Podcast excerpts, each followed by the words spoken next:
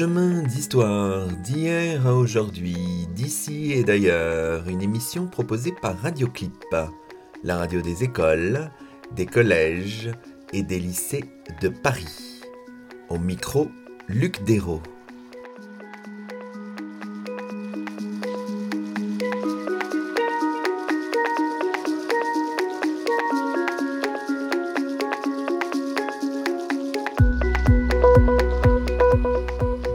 Toutes et à tous. Chemin d'histoire, une émission proposée par Radioclip, continue en ces temps particuliers à produire des émissions inédites.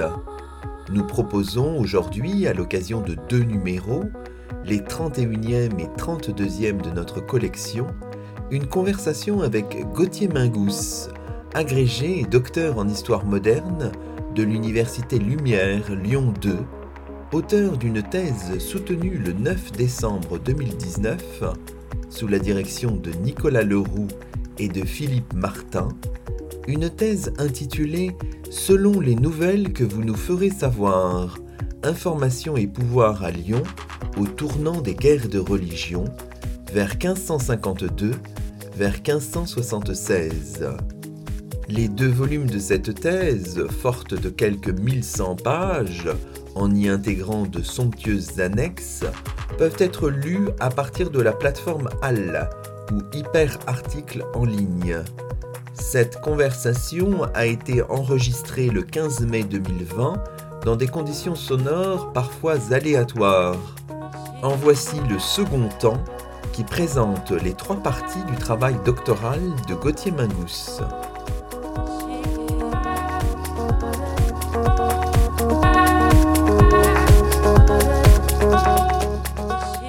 Si on commence par la, première partie, la première série de réflexions qui nous plonge dans un monde qu'on a un peu perdu de vue sur la matérialité, les acteurs de l'information. Alors, on est revenu tout à l'heure sur le vocabulaire de l'information, nouvelles, avis, avertissement.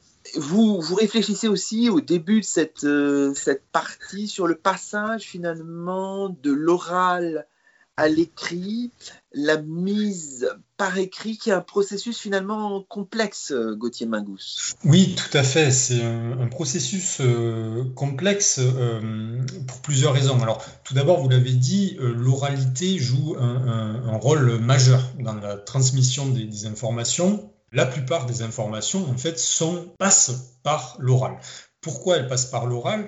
Parce que c'est un moyen simple de communiquer, euh, parce que aussi dans la mentalité de l'époque, euh, l'oralité, en tout cas Louis plutôt, euh, Louis qui est évidemment lié à l'oralité, est un sens supérieur. C'est le sens qui permet le dévoilement du monde, notamment. Donc beaucoup de choses passent par les sons, et forcément il faut ensuite le transcrire par écrit. Et on ne peut pas tout dire, on ne peut pas tout inscrire par écrit donc il y a tout un travail eh bien, de, mise en forme de l'information, d'écriture, un, travail de, réflexion sur ce qui doit être gardé et ce qui doit être mis de côté pour différentes raisons.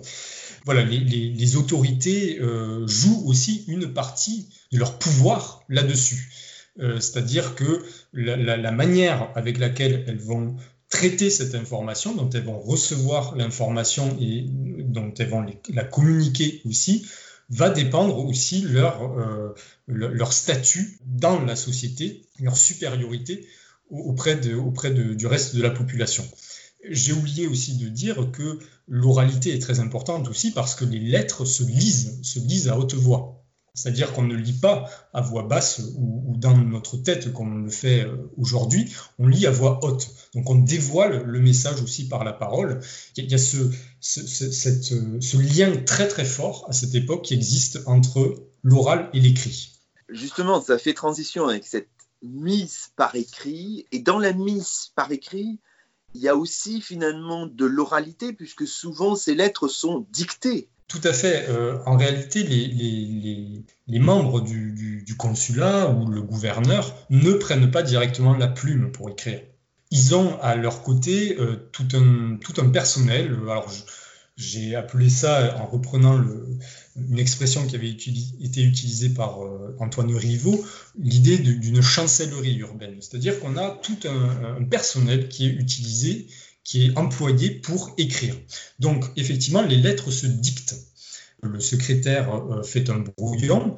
Alors ces brouillons, hélas, pour les lettres à Lyon, n'ont pas été conservés. Et puis on, les met au propre euh, une fois, une fois le, travail de brouillon effectué. On met ces, lettres au propre avant de les envoyer. Et comme je l'ai dit tout à l'heure, on, lit aussi la lettre qu'on reçoit. Donc ce, lien entre oralité et écriture est, extrêmement présent, d'où l'émergence aussi d'une bureaucratie urbaine, c'est-à-dire des, personnes voilà, qui sont euh, strictement employées pour écrire, pour s'occuper de ce travail d'écriture, ce que, n'a pas à faire le, gouverneur ou l'échevin qui a géré euh, un tas d'autres choses.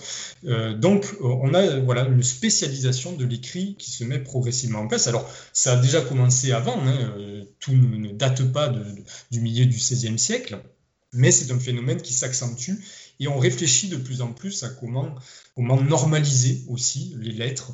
Euh, donc tout, tout, tout ce, phénomène-là, tout ce, système-là repose sur des personnes spécialisées dans la mise par écrit. Alors, on pourrait revenir un peu sur cette idée de, brouillon. À un moment, vous citez euh, les premiers jets des registres consulaires et vous citez notamment euh, aux archives municipales de, de Lyon, un registre conservé en BB 95, je crois. Qu'est-ce qui, qu'est-ce qui est spécifique là? Qu'est-ce qui est intéressant? Alors c'est comment dire C'est un registre qui, dès qu'on le prend, euh, euh, nous fait peur déjà parce que euh, on ne voit rien. Enfin, on ne voit rien. J'exagère évidemment, mais c'est du gribouillis en fait. C'est, du gribouillis. Alors l'écriture du XVIe siècle n'est pas du tout évidente à, lire par moment. Euh, mais là, c'est, on va dire que c'est sa pire version parce que les scribes euh, prennent euh, des notes en fait en direct sur ce qui se passe, ce qui se dit dans la réunion, dans la réunion municipale. Ils écrivent avec une plume, c'est des vagues en fait, c'est des vagues. On écrit sur toute la page, on noircit toute la page, on fait des ratures, on, on griffonne des choses dans la, dans la marge, on barre certains passages pour différentes raisons. Là, c'est vraiment le, travail du, secrétaire, du scribe qui est en train de, se faire. C'est le premier jet de l'information. Et puis après, il y a tout un travail de reprise de, ces documents-là. Alors d'abord de reprise euh, formelle, on va dire. On va faire attention à, la manière avec laquelle on écrit. On va écrire beaucoup plus distinctement. On va écrire sur une petite partie du papier, c'est-à-dire qu'on va laisser des marges donc pour que le travail soit beaucoup plus aéré, euh, qu'on puisse le lire beaucoup plus facilement. Et puis aussi, il faut le dire, entre le brouillon et la version finale, il y a des passages qui sautent, il y a des passages qu'on élimine, parce qu'il ne faut pas parfois trop en dire non plus, il ne faut surtout pas montrer que les échevins ne sont pas d'accord entre eux. Il faut montrer qu'il y a un, unanimisme de l'institution, tout le monde est d'accord ce passage entre le brouillon et la version finale va permettre de, euh, d'enlever tous ces, tous ces passages-là qui ne doivent pas figurer dans la mémoire consulaire. Et, euh, donc voilà, c'est, comme ça que se, que, se, que se déroule ce passage, euh, cette transformation de l'écrit, cette, cette mise en forme là, concrète de l'information. Et ça, c'est pas évident d'en faire l'histoire. Non, parce que, alors, dans le cas lyonnais, euh, il y a très très peu de brouillons en réalité. On a, très peu d'exemples de, voilà, de, passages concrets d'une information à une autre. Par contre, alors ça n'est plus lié au thème du brouillon, mais on va retrouver ce passage de sélection de l'information à, euh, partir des lettres. On dit tout ce qu'on a à dire, l'institution euh, reçoit ces lettres, euh, par contre, ce qu'on va garder dans les registres, dans la mémoire consulaire, n'est pas du tout la même chose que ce qu'il y a dans la lettre. On va faire, on va, on va faire une sélection en fait de, euh, des, points importants, ou alors des points voilà, qu'il faut garder en mémoire, mais certains doivent être cachés, mis de côté. Euh, et donc là, là, par contre, on peut vraiment faire une histoire de cette sélection de l'information et de, de l'écriture de l'information en train de se faire. Alors, quand on regarde les lettres, on voit des styles d'écriture, parfois différents. Et ce qui est intéressant aussi, vous le montrez euh, photographie à l'appui, c'est qu'on voit parfois des, formes de, post-scriptum qui sont d'une écriture différente du reste de la, de la lettre. Alors, est-ce que vous avez réussi un petit peu à élucider ce, ce genre de choses-là? Oui, alors comme je le disais tout à l'heure, les personnages du pouvoir ne prennent pas la plume, ou très peu, on va dire. Euh, ce sont des scribes qui écrivent, donc parfois, euh, un même scribe peut écrire pour plusieurs personnes différentes. Par contre, avec ces, ces, post-scriptum, alors parfois c'est exactement la même écriture que le reste de la lettre, donc c'est juste que euh, le scribe a, oublié de mentionner une information ou qu'une information est arrivée entre-temps, hein, parce que l'écriture de la lettre prend du temps. Je ne sais pas combien de temps, ça n'est pas dit, mais on peut arrêter l'écriture, on peut la recommencer plus tard, bref. Par contre, des fois, l'écriture diffère effectivement, et donc dans ce cas-là, pour certains personnages, en tout cas c'est très clair, il s'agit de leur écriture personnelle. Je pense notamment à François de Mandelot, le gouverneur. Je retrouve son écriture très souvent, et notamment dans la, dans la signature, donc je sais que c'est bien son écriture personnelle, et en plus, euh, il ne maîtrise absolument pas euh, les règles d'écriture. La grammaire n'est pas encore complètement fixée, mais il peut utiliser, par exemple, à deux ou trois lignes d'intervalle, le même mot écrit de manière différente. Euh, et puis, il a une graphie très particulière qui montre qu'il ne maîtrise pas vraiment ce, ce, l'écriture. C'est pas quelque chose avec laquelle il est très à l'aise. Donc là, on peut le retrouver effectivement. Et ce qui nous donne des indices, c'est justement la signature, où là, généralement, c'est bien le personnage, euh, donc par exemple François de Mandelot, qui va signer de, sa propre main. Bon, vous avez de fort belles pages aussi sur les signes du pouvoir, sur les, les écrits, euh, les sceaux, les signatures. Mais peut-être concentrons-nous sur les hommes de l'information hein, pour voir cette galaxie d'acteurs, plantons un peu le, décor. Alors on a déjà cité quelques noms, hein. on a à la fois des officiers du roi, euh, gouverneurs, lieutenants généraux, le consulat. Alors faut peut-être revenir sur le consulat, vous dites à un moment c'est l'organe de brassage de l'information. Alors quand on dit le consulat c'est un peu vague, qu'est-ce qu'on entend par là? Euh, Qui sont-ils ces hommes du consulat? Oui, alors, dans le consulat, il y a, beaucoup de, personnes, effectivement. On a, d'abord les échevins. Donc, les consuls, c'est euh, voilà, les membres du, pouvoir en tant que tel. Euh, ce sont les conseillers municipaux, hein, pour reprendre un terme actuel. Alors, ils sont au nombre de 12, qui sont renouvelés par moitié tous les deux ans. Donc, c'est-à-dire qu'on a un roulement euh, de, ces, euh, de, ces échevins en sachant qu'on est, on, est quand même dans un vase clos. C'est-à-dire que ce sont à peu près toujours les mêmes personnes qui reviennent euh, année après année. On n'ouvre pas le, le, consulat à n'importe qui. Il faut être généralement marchand ou un homme du roi pour intégrer ce consulat. Donc, alors, on a, on a ces, échevins-là, et puis on a tout un ensemble d'autres personnes. On a le secrétaire du consulat, on a le procureur euh, général de la ville, on a les, ce qu'on appelle les mandeurs, on a les voyers, etc. Enfin, comme vous l'avez dit, une, galaxie de personnages. Et quand je dis organe de brassage de l'information, pardon, c'est parce que on a quand même un roulement de, personnes qui, euh, qui, interviennent dans cette institution. Certaines, certains postes sont utilisés, enfin, sont toujours euh, conservés par les, par les mêmes personnes, mais pour les échevins, ça change très régulièrement. Donc, finalement, l'information du pouvoir, elle est, elle est distillée entre toutes ces personnes qui vont avoir un rôle euh, spécifique à jouer euh, au sein de, l'institution. Alors, évidemment, il n'y a pas seulement des hommes de l'information, il y a aussi euh, les relais de l'information. et ça, c'est très important de s'intéresser aussi aux crieurs, aux trompettes, aux messagers. Qui sont ces, hommes, ces crieurs? Est-ce qu'on peut même leur donner des noms? Est-ce qu'on peut, on arrive à, trouver des informations sur ce, tout ce personnel-là? Oui, on y arrive parce que euh, tout simplement il faut les payer.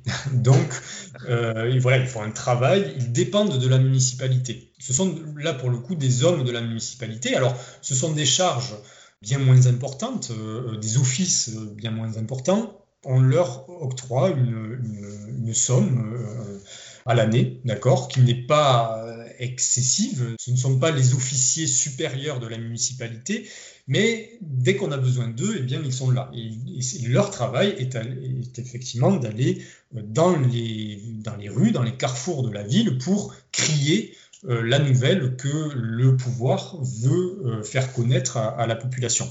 Alors là, on, touche ici à, une, pratique finalement ancienne. Le cri public, il est, là au Moyen Âge. c'est le, dire l'outil de communication traditionnel qui est, traditionnellement utilisé euh, et c'est toujours le cas pendant toute la période, c'est la parole, toujours pareil, la, parole du pouvoir qu'on crie euh, dans, toute la ville. Alors le crieur est accompagné effectivement de ce qu'on appelle une trompette, euh, donc c'est une personne qui, tient une trompe et qui joue de la trompe pour dire aux gens que le message va être délivré. Donc c'est un, un, signal pour, dire qu'une parole officielle va être délivrée. Et effectivement, donc, on a plusieurs lieux stratégiques dans, la ville qui sont toujours choisis, toujours les mêmes. Euh, donc, ce sont les places euh, euh, marchandes où on a beaucoup de monde qui viennent de, différentes parties de la ville, donc qui vont entendre la, nouvelle et donc qui vont pouvoir ensuite la, la, rediffuser dans leur quartier. On a aussi des, carrefours, parce que là, c'est à la croisée de, différentes rues euh, passantes, marchandes. Donc, euh, on, choisit des lieux euh, stratégiques, on va dire, aux portes de la ville aussi, pour, pour diffuser cette, cette parole-là. J'ajoute aussi qu'à côté de, ce, de cet outil traditionnel de diffusion de l'information, on a de plus en plus aussi recours à l'outil de l'imprimé. Et alors, c'est assez intéressant de, de voir qu'à Lyon, qui est quand même une capitale de l'imprimerie, le pouvoir ne fait pas un, un usage, euh, ne, fait pas un grand usage de, cet outil-là, plutôt réservé à des, moments euh, très précis, des moments plutôt de crise, la peste, la guerre, euh, mais finalement un, outil qui est assez peu utilisé par rapport à la criée qui reste vraiment l'outil de communication traditionnel. Vous avez des, belles pages sur les messagers. Ce, point permet de, évidemment de comprendre euh, que la circulation des nouvelles est complexe, que les lettres voyagent et que ça prend euh, du temps et qu'il y a parfois de multiples obstacles. Et vous essayez même de, calculer le temps de transmission des lettres. Quelques documents, c'est rare, hein, mais nous permettent de le, faire, Gauthier Mangous. Oui, parce que, euh, alors déjà, on a la date d'écriture de la lettre. Alors, ça ne veut pas dire que la lettre euh, part le même jour euh, que, celle, que celui de l'écriture. Mais bon, on peut partir de, ce, moment-là. Et puis, parfois, lorsque le, le récepteur donc, reçoit son, courrier, on marque le jour de, la réception. donc là, on peut avoir une idée à peu près du, temps que prend une lettre pour aller d'un point à un autre. Euh, donc, euh, lorsque ça a été possible, effectivement, j'ai essayé de, calculer le, temps de voyage d'une lettre. Ça dépend très fortement des, messagers d'abord, ça dépend des, saisons, ça dépend du contexte aussi euh, dans lequel a lieu la circulation de, la lettre. Mais donc, on peut retenir, par exemple, faire un trajet entre Lyon et Paris, il faut à peu près 5-6 jours de, voyage. Donc c'est vrai que pour nous, au XXIe siècle, qui sommes habitués à, avoir une information très très rapide, euh, là, on est dans un moment, c'est dans une autre temporalité. Euh, il, faut, euh, il faut bien avoir à l'esprit que faire l'histoire de l'information au XVIe siècle, c'est aussi faire l'histoire ben, moyen, de notre rapport au temps. Euh, on attend la nouvelle, on l'attend, on l'attend. Des fois, elle arrive plus vite que prévu, des fois, elle n'arrive pas du tout. Et donc, les autorités, et même les, particuliers, hein, parce que c'est aussi valable pour les particuliers, doivent jongler avec cette incertitude euh, très matérielle, très concrète, de la circulation des, lettres. Parfois, le messager se trompe, parfois, il perd la lettre, parfois, on, la lui vole. Donc, il y a toutes ces incertitudes-là qui doivent être prises en compte lorsque, ben, lorsqu'on doit euh, gouverner avec l'information, mais en tout cas lorsqu'on doit faire circuler ces nouvelles.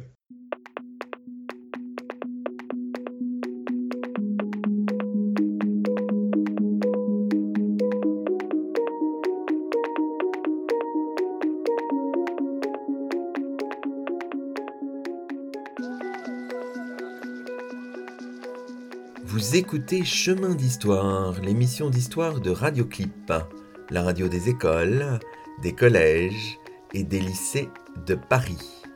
Au micro, Luc Dérault. Une conversation avec Gauthier Mingous, docteur en histoire moderne de l'Université Lumière Lyon 2, auteur d'une thèse soutenue le 9 décembre 2019, thèse intitulée Selon les nouvelles que vous nous ferez savoir, information et pouvoir à Lyon au tournant des guerres de religion vers 1552 vers 1576.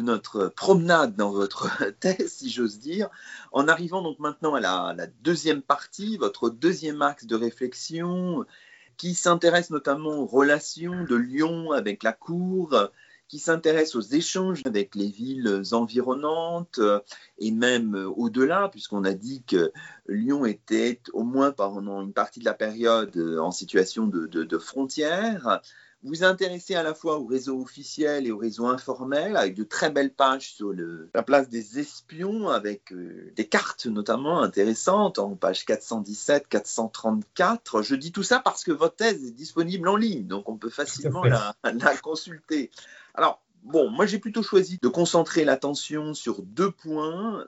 Le premier point, parce que vous y avez consacré aussi un, un article dans un recueil que vous avez co-dirigé avec Aurélien Roulet, et qui est paru aux presses universitaires de Louvain en 2019, dans un volume qui s'appelle Gouverner les villes en temps de crise, urgence militaire et sanitaire au XVIe et XVIIe siècle. Donc le premier point, on l'aura compris, c'est l'information en temps d'épidémie.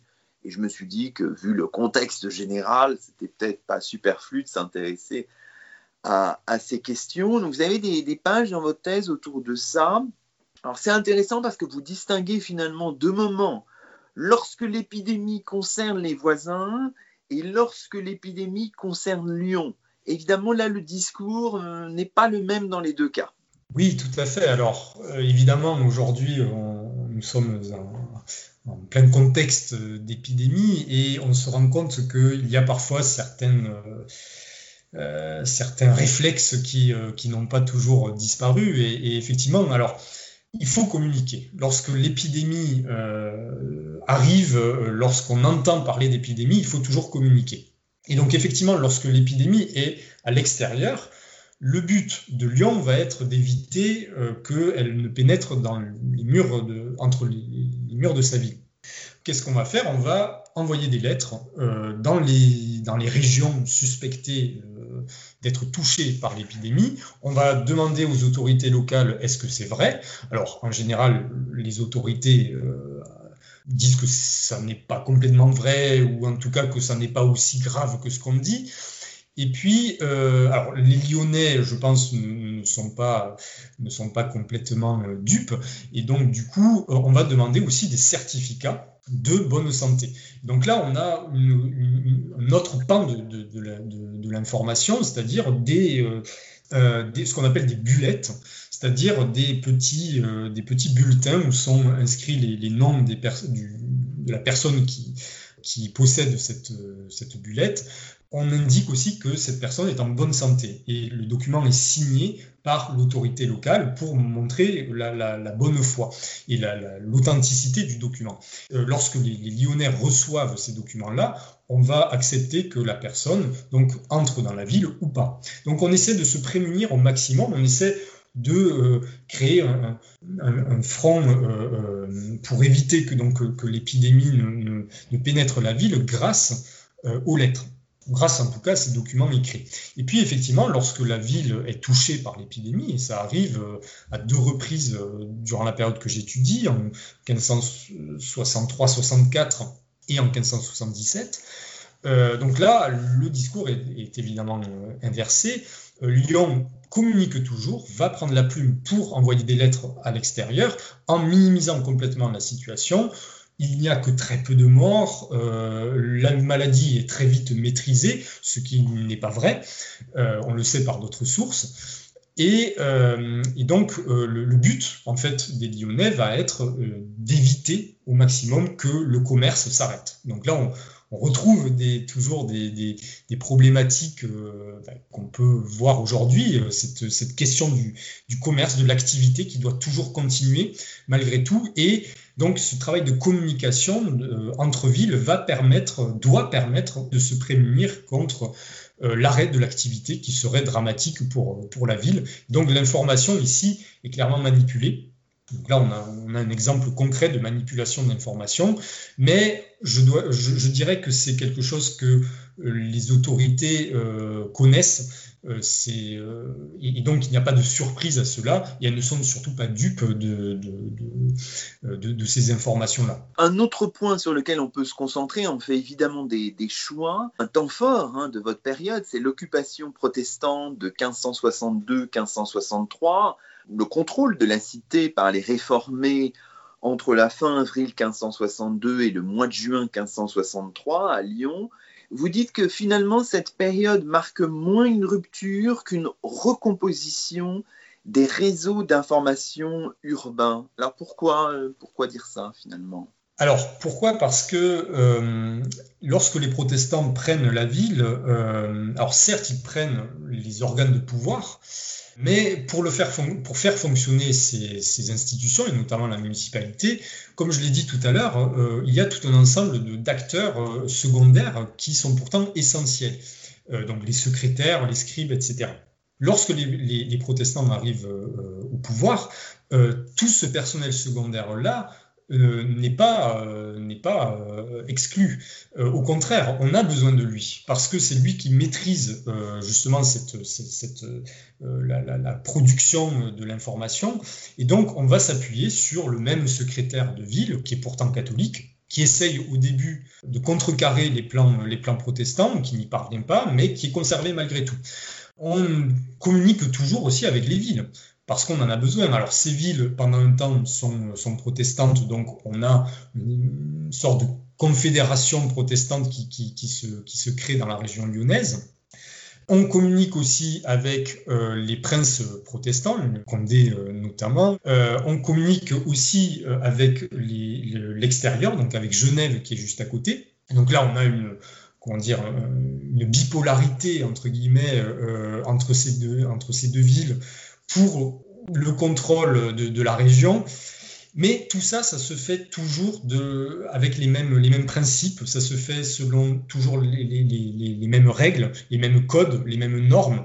Donc en fait, voilà, il y a juste des recompositions, des, réajustements qui se, créent euh, et non pas une, une révolution complète euh, de l'information. Le personnel, certes, change, euh, forcément des protestants arrivent aux, manettes de, la ville, mais pas tout le personnel.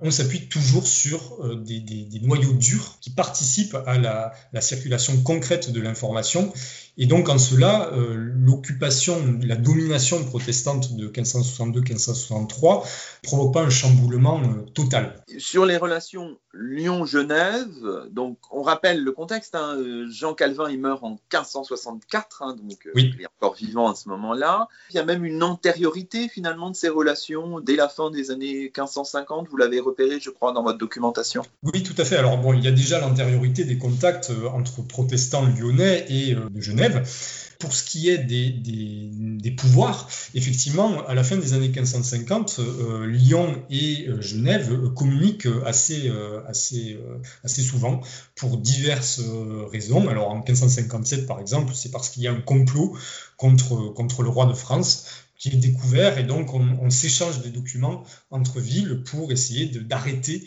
les, complotistes on échange aussi, même après la, dire, la, domination protestante de, 1562-63, bien que Lyon soit retourné dans le gérant catholique, euh, Genève est un voisin euh, très important et pour différentes raisons, essentiellement des affaires judiciaires, on va communiquer. On va communiquer, on va s'envoyer des lettres. Cette communication ne dure pas très longtemps non plus. À la fin des années 1560, on a une, vraie rupture en fait qui s'opère entre, ces deux villes. Genève, c'est vraiment l'ennemi qui fait peur, qui est proche et qui fait peur. donc on va cesser un petit peu tous ces échanges-là, mais durant le début des années 1560, il y a une, vraie coopération qui, qui s'opère entre ces deux villes, même lorsque Lyon est catholique. Alors, si on revient à cette période 1562-63 à Lyon, du côté catholique, il y a des formes de, riposte aussi dans l'organisation de l'information de aussi de leur côté. D'abord, Lyon est assiégé par, euh, par les forces catholiques qui essaient de reprendre la ville. Donc, en fait, Lyon devient un objet de, de surveillance de la part des catholiques. Donc, on a euh, pas mal de sources qui euh, font euh, état de voilà d'envoi d'espions dans la ville, qui ensuite rapportent les informations aux, chefs militaires. Ces chefs militaires communiquent aussi avec les chefs protestants de Lyonnais. Alors pour différentes raisons, ça peut être parce que on a arrêté un prisonnier qu'on essaie de monnayer avec, la libération d'un autre. Il y a les échanges euh, épistolaires ne cessent pas avec la guerre. Même entre, ennemis, on communique. Et les, catholiques communiquent avec les protestants. Et puis surtout, il y a l'ancien consulat catholique euh, qui lui, euh, alors a été expulsé de, la cité, mais qui se réorganise ailleurs. Alors c'est un moment à Bourg-en-Bresse, c'est un autre moment à Chambéry, et ce consulat catholique, qui en tout cas qui se revendique lui comme le vrai consulat, entretient ses propres réseaux, ses propres réseaux d'information, essentiellement à la cour. Pourquoi? Parce qu'on prépare l'après. Euh, le retour des catholiques au pouvoir. Et donc, il ne faut surtout pas euh, rompre les, liens que l'on a à, la cour avec le roi, avec les principaux personnages de l'État. Donc, on voit que euh, l'information est toujours quelque chose d'extrêmement stratégique, en fait, stratégique même pour un pouvoir qui n'a qui n'a que le nom à, ce moment-là pour les catholiques qui n'ont pas le pouvoir à Lyon, mais qui essaient de préparer la, suite et de conserver ces réseaux d'information.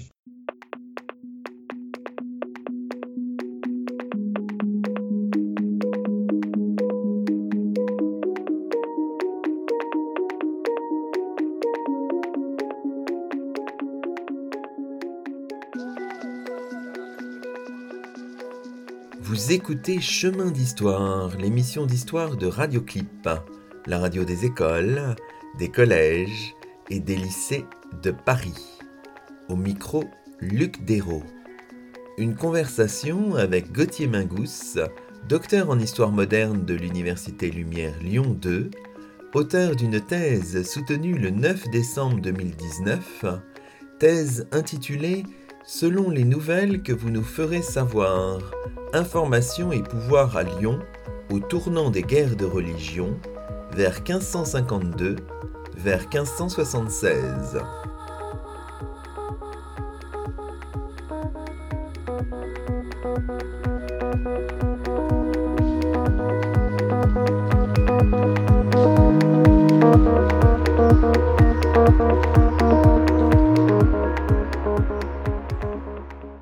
maintenant on arrive à votre troisième euh, partie, votre troisième axe de réflexion, donc euh, l'analyse de l'utilisation de l'information comme outil pour bien gouverner et bien se gouverner, l'analyse du traitement de l'information, de la manipulation de l'information. Alors là aussi, on peut faire des choix. Hein, donc, euh, et je pensais d'abord revenir sur un point qui, qui, court aussi dans votre, dans votre thèse, le point de la rumeur, de sa circulation.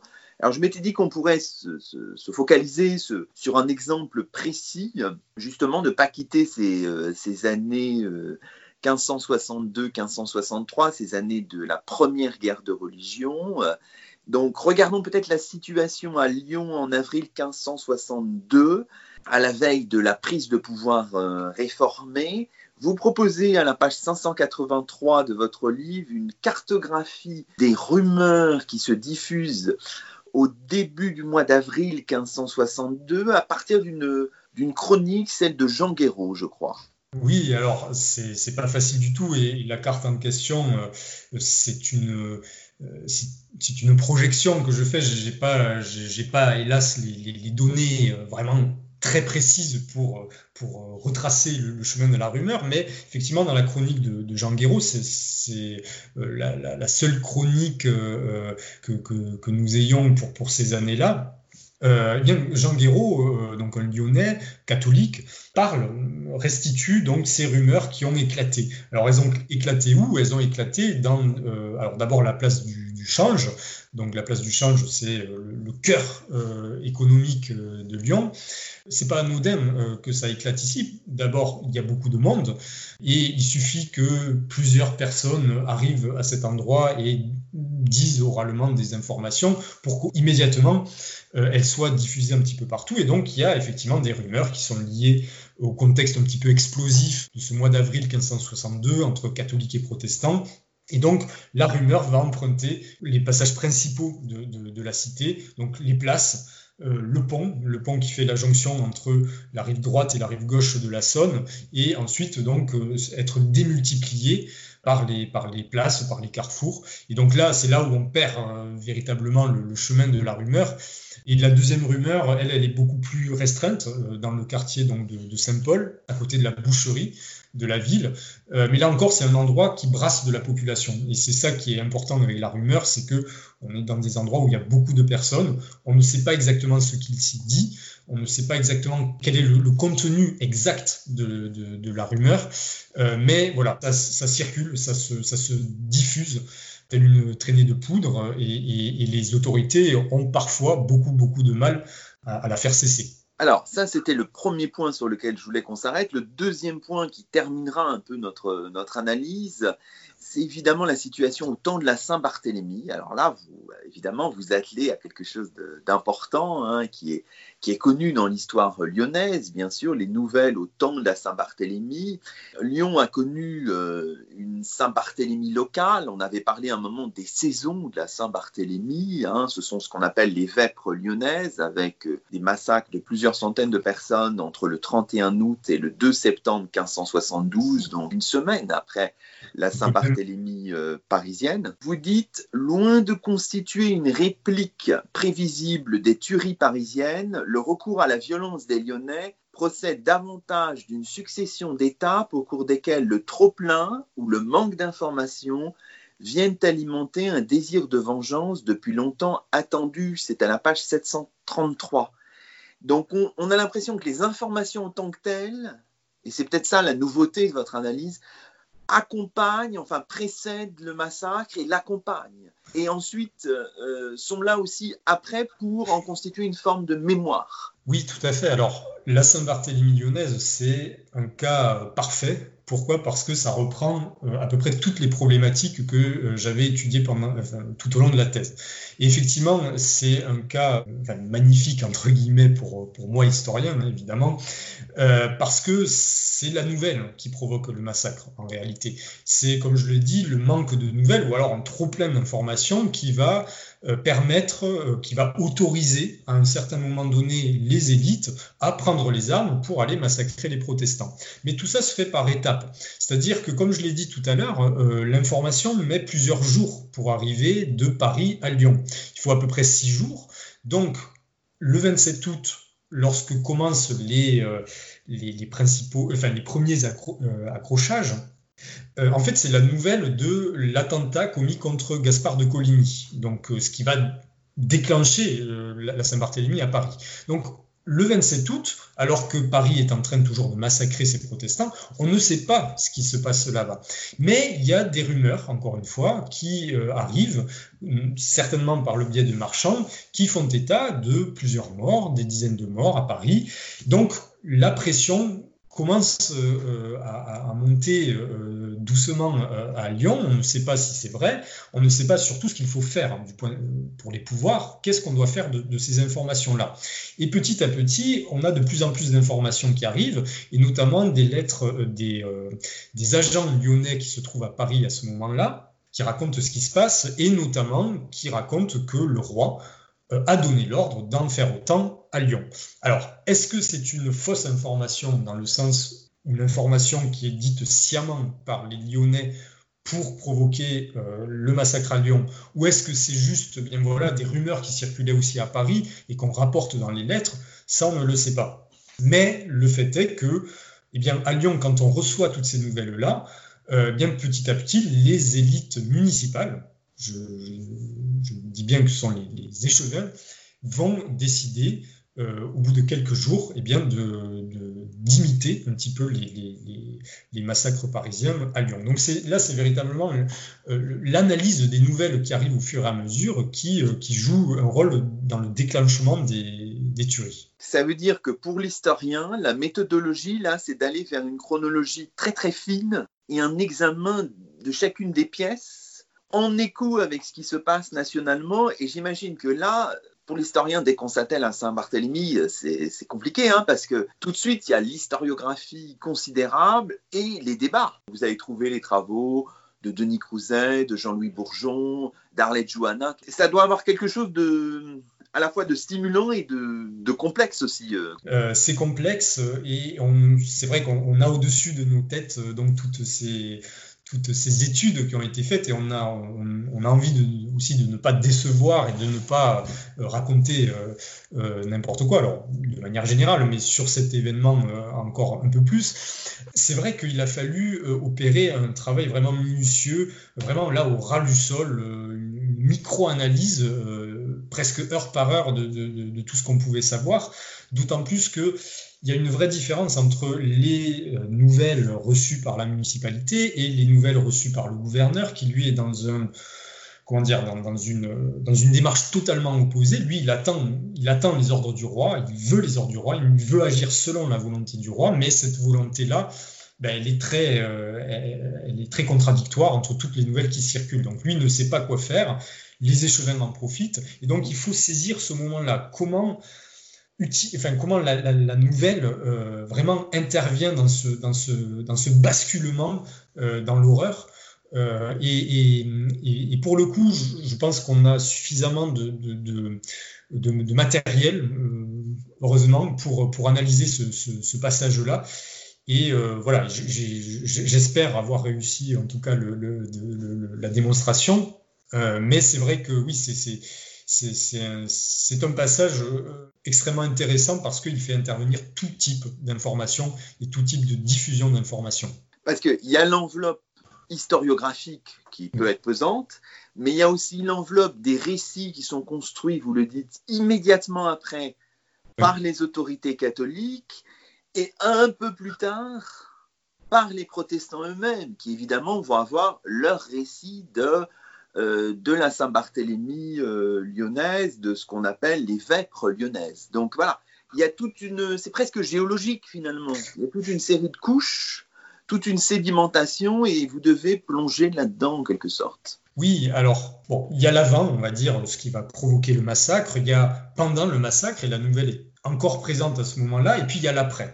Et c'est cet après qui est aussi très compliqué parce que Évidemment, lorsque les autorités lyonnaises se rendent compte de ce qu'elles ont fait, euh, elles se rendent aussi compte que le roi, en fait, n'a pas vraiment voulu ça et qu'elles ont peut-être outrepassé les ordres du roi. Donc, il va falloir justifier. Il va falloir justifier que plusieurs centaines, donc on parle entre 600 et 1000 morts, donc c'est quand même, quand même beaucoup, euh, que tous ces, huguenots-là euh, qu'on a massacrés, pourquoi on l'a fait? Eh bien, On l'a fait parce que c'était l'ordre du roi. Et donc ça, il va falloir le justifier. Donc on a pendant trois semaines, en septembre à peu près, on a des échanges réguliers de courriers entre Lyon et la Cour. Et ce qui est très intéressant, c'est qu'on on a à ce moment-là vraiment le, discours de la municipalité qui est en train de se faire dans ces lettres. Euh, c'est-à-dire qu'on va tout expliquer, voilà ce qui s'est passé, on, attend les réponses euh, des, agents lyonnais à Paris qui disent non, mais bon, euh, en fait, euh, le roi ne le voulait pas forcément, donc il faut trouver autre chose. Et il y a un discours qui va se construire pour arrêter une version officielle, la version qui va être destinée à entrer dans la mémoire de la ville. donc voilà, on a une construction mémorielle vraiment immédiate pour justifier de son action. Et puis, comme vous l'avez dit, pas tout de suite, mais plus tard, on a les protestants qui vont aussi bah, commencer à écrire sur, ce qui s'est passé à Lyon, et notamment les réfugiés euh, lyonnais euh, à Genève ou dans les cantons suisses vont prendre la plume et en tout cas vont essayer de, collecter un maximum d'informations pour faire le récit martyrologique de la communauté décimée. Mais donc on a aussi cette, lecture-là qui, qui, va se, qui va en fait s'imposer dans, l'histoire de, la ville. Mais il y a ce processus effectivement de construction mémorielle catholique, de construction mémorielle protestante, euh, qui, a, qui, a, lieu euh, dès les lendemains du massacre et qui rajoute effectivement, comme vous l'avez dit, une strate à, la, une strate à la complexité du, phénomène. Et si on est toujours dans cette logique de mémoire, est-ce qu'il n'y a pas un moment aussi l'idée d'amnésie, enfin de d'oublier tout ça? Parce que je crois que vous citez un moment euh, Claude de Ruby, c'est ça, hein, le, grand historien de, de Lyon, qui publie son histoire, je crois, c'est en 1604, qui ne dit rien en fait sur la Saint-Barthélemy. Oui, tout à fait, parce que là, on est dans une autre période. C'est-à-dire que euh, à partir de l'édit de Nantes de 1598, c'est l'oubliance. Donc il faut oublier les mots du passé, il faut oublier les divisions pour reconstruire évidemment la société. Donc de ce fait, Claude de Ruby, euh, qui est un ligueur aussi, un ancien ligueur, la Saint-Barthélemy, euh, c'est quelque chose dont il ne faut pas parler, qu'il faut oublier. Et d'ailleurs, alors peut-être à la fin du XVIe siècle ou même quelques mois après la Saint-Barthélemy, mais les feuillets du registre euh, de délibération municipale ont été arrachés. Les feuillets qui faisaient le, récit des événements de la Saint-Barthélemy ont été supprimés, ont été arrachés, donc supprimés de la mémoire officielle. Donc la Saint-Barthélemy officiellement n'existe plus n'existe pas pour les catholiques. Elle ne doit plus exister en, tout cas. Et puis, il faut bien le dire, c'est une tâche euh, indélébile euh, pour, pour l'institution qui a provoqué ces tueries. Donc, effectivement, il y a une oubliance, une, amnésie euh, qui, est, qui, est, demandée qui, est effectivement, qui, a effectivement lieu. Et c'est pour ça d'ailleurs que ce que je disais tout à l'heure, c'est finalement la mémoire protestante qui s'impose au final, parce que cette mémoire protestante-là, par contre, elle va perdurer et elle va être réutilisée au XVIIe siècle euh, euh, dans, différents récits. Donc voilà, e-, effectivement, c'est, la mémoire se construit, puis se déconstruit euh, progressivement. Alors peut-être une question un peu pour ouvrir un peu les choses. Votre travail, finalement, il est soutenu au moment où euh, sont publiées euh, de nouvelles histoires de villes. Votre travail, c'est aussi une manière de réinterroger euh, l'histoire des villes et des pouvoirs urbains Oui, oui, tout à fait. Et, je vous remercie de, poser cette question-là parce que mon travail n'a pas eu pour, justement pour ambition de faire une monographie urbaine, une étude institutionnelle des, voilà, des pouvoirs lyonnais. Mon étude, c'était vraiment une histoire urbaine de l'information Lyon est évidemment mon sujet, mon, terrain d'étude, mais ça n'est pas, euh, je, ne fais pas une histoire de Lyon. Voilà. Et je pense que ce qui est important aussi, c'est de montrer que, à travers ce travail, que pour avoir une, vision globale de, l'histoire d'une ville, il faut aussi regarder ce qui se passe dehors et, et, regarder les ponts qui sont construits par cette ville avec l'extérieur. Et on se rend compte qu'ils sont ils sont euh, très très très nombreux et qu'on ne peut pas comprendre les décisions prises, on ne peut pas toujours en tout cas comprendre les décisions prises localement si on n'a pas euh, ces, éléments-là de recherche d'informations vers l'extérieur, de communication interurbaine, de communication avec le roi, de communication avec différents pouvoirs extérieurs qui viennent donc alimenter euh, les, décisions politiques euh, sur le local. Donc c'est ça aussi que j'ai voulu mettre en avant euh, par cette histoire urbaine de l'information. Finalement, l'information ne concerne pas une ville, elle concerne cette ville en prenant en compte tout le réseau auquel elle appartient. Alors, on imagine que ce travail va être publié prochainement, le souhaite en tout cas. Euh, et quel est votre, alors votre peut-être une question un peu indiscrète, quel est votre chemin de, recherche là prochainement? Vers quoi voulez-vous aller? Alors, je, alors effectivement, le travail de publication va prendre petit moment, euh, donc ça va bien m'occuper. Je travaille actuellement avec euh, justement Marc Grasse et Thierry Rantet sur l'édition euh, numérique de la correspondance de Bertrand de Gordes, donc euh, lieutenant général en Dauphiné, qui a laissé euh, plusieurs milliers de lettres. alors c'est sa correspondance passive, donc c'est celle qu'il reçoit, et donc c'est une mine d'or vraiment pour, pour étudier le métier de gouverneur notamment.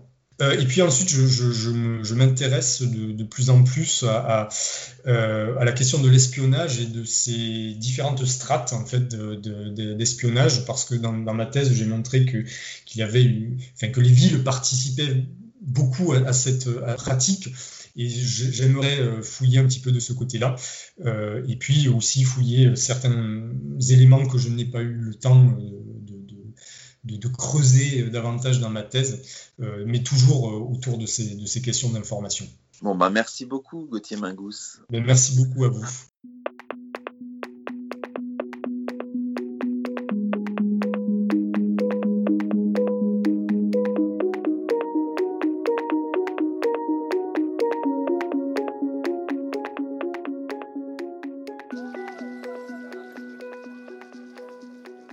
C'était le 32e numéro de Chemin d'Histoire, d'hier à aujourd'hui, d'ici et d'ailleurs, un numéro enregistré chacun chez soi. Nous étions en compagnie de Gauthier Mingous, agrégé et docteur en histoire moderne de l'Université Lumière Lyon 2, auteur d'une thèse soutenue le 9 décembre 2019 sous la direction de Nicolas Leroux et de Philippe Martin, une thèse intitulée selon les nouvelles que vous nous ferez savoir. Information et pouvoir à Lyon, au tournant des guerres de religion, vers 1552, vers 1576. Le 31e numéro de Chemin d'Histoire, disponible sur la plateforme SoundCloud et sur la page dédiée du site de Radioclip, introduit le travail doctoral de Gauthier Mingous. Sur cette même plateforme, vous trouverez plusieurs numéros d'éclats d'histoire et de chemins d'histoire ayant trait à l'histoire du XVIe siècle et des guerres de religion, en particulier des entretiens avec Jérémy Ferrer-Barthomeu le 1er novembre 2018, avec Sophie Tégédor le 6 octobre 2019 et avec Denis Crouzet le 1er mars 2020. A très bientôt pour de nouvelles émissions d'histoire.